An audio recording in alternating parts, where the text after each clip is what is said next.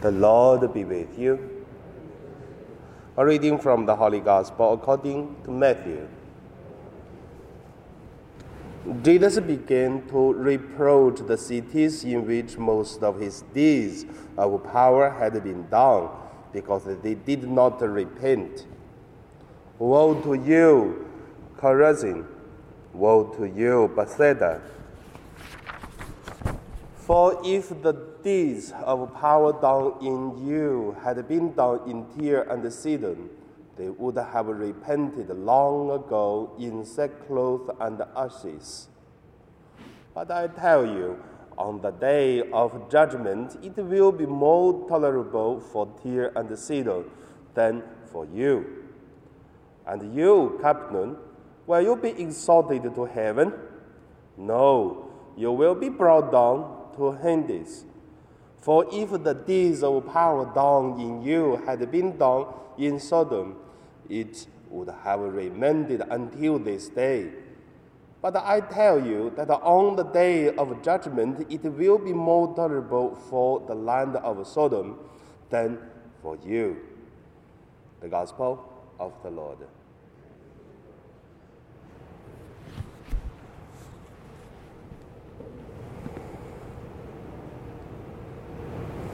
So today, my meditation name is uh, the God grace and thanks for heart. First, let us look at uh, one help and many help.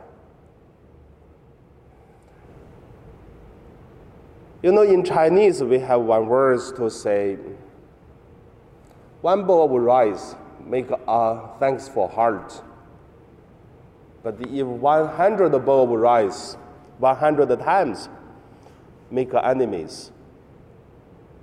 In the beginning, I don't believe such things.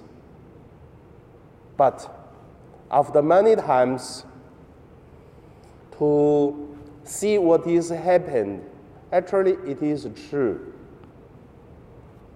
You have one person one time, the person really thanks for and the person really think is such a, big help. If every time, many times, each time you have a person, the person think you should do it. If you did 100 times already, the help to the person, the 101 you don't help, you become bad guy. So sometimes when we look at uh, the, the result of our help, make me think why there is a judgment day. Because even in today's gospel, Jesus said, in the judgment day, uh, Capernaum and Bethsaida. So you will compare to the Sodom. Sodom may remain, but you are not. So, the second point I want to see is uh, God's grace and uh, thanks for heart. You know, sometimes I'm meditating on God's love and also making me confused about if God is His love, why that uh, God will make uh, everything good. And then it should let uh, whatever the hell, whatever the, the bad people so easy to do wrong thing. And we are so easy to do some so commit sins and also etc. But uh, maybe life experience more maybe because the age getting more, maybe facing so many good people and bad people, and then sometimes not good or bad people, it is because person are complicated and doing things uh, complicated. So now more and more I understand one thing, that uh, the love of God put uh, the justice of God that it is a, a perfect God. If God is only accept whatever you do, God always uh, make you well. But uh, if there is no alarm in our heart, if there is no guilty in our heart after we commit the sins, whatever God always uh, okay, it will be a parents feeding a children do to whatever you want and allow you to do as the end what the child would be.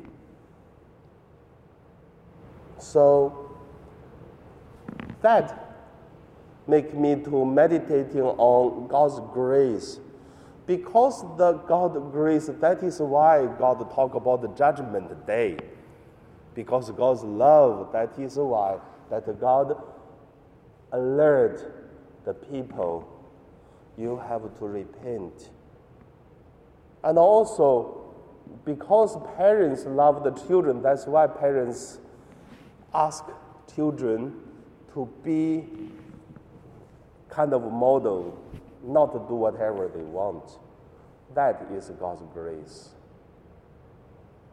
So now, end of my sharing, I just want to say, when we're facing God's grace, when we're facing some people who love us, when we are living in our life, there is no anything absolutely you have to do this, you have to do that. The person doing things good to us, we always should have a, a thankful, grateful thanks. Then, if there is a confliction, if there are some troubles, if there are something we don't feel good, how can we do? That make me quite clearly to look at the teaching of Jesus. Because before also I cannot understand why Jesus asked us to love our enemies. Then now more and more I understand it is true.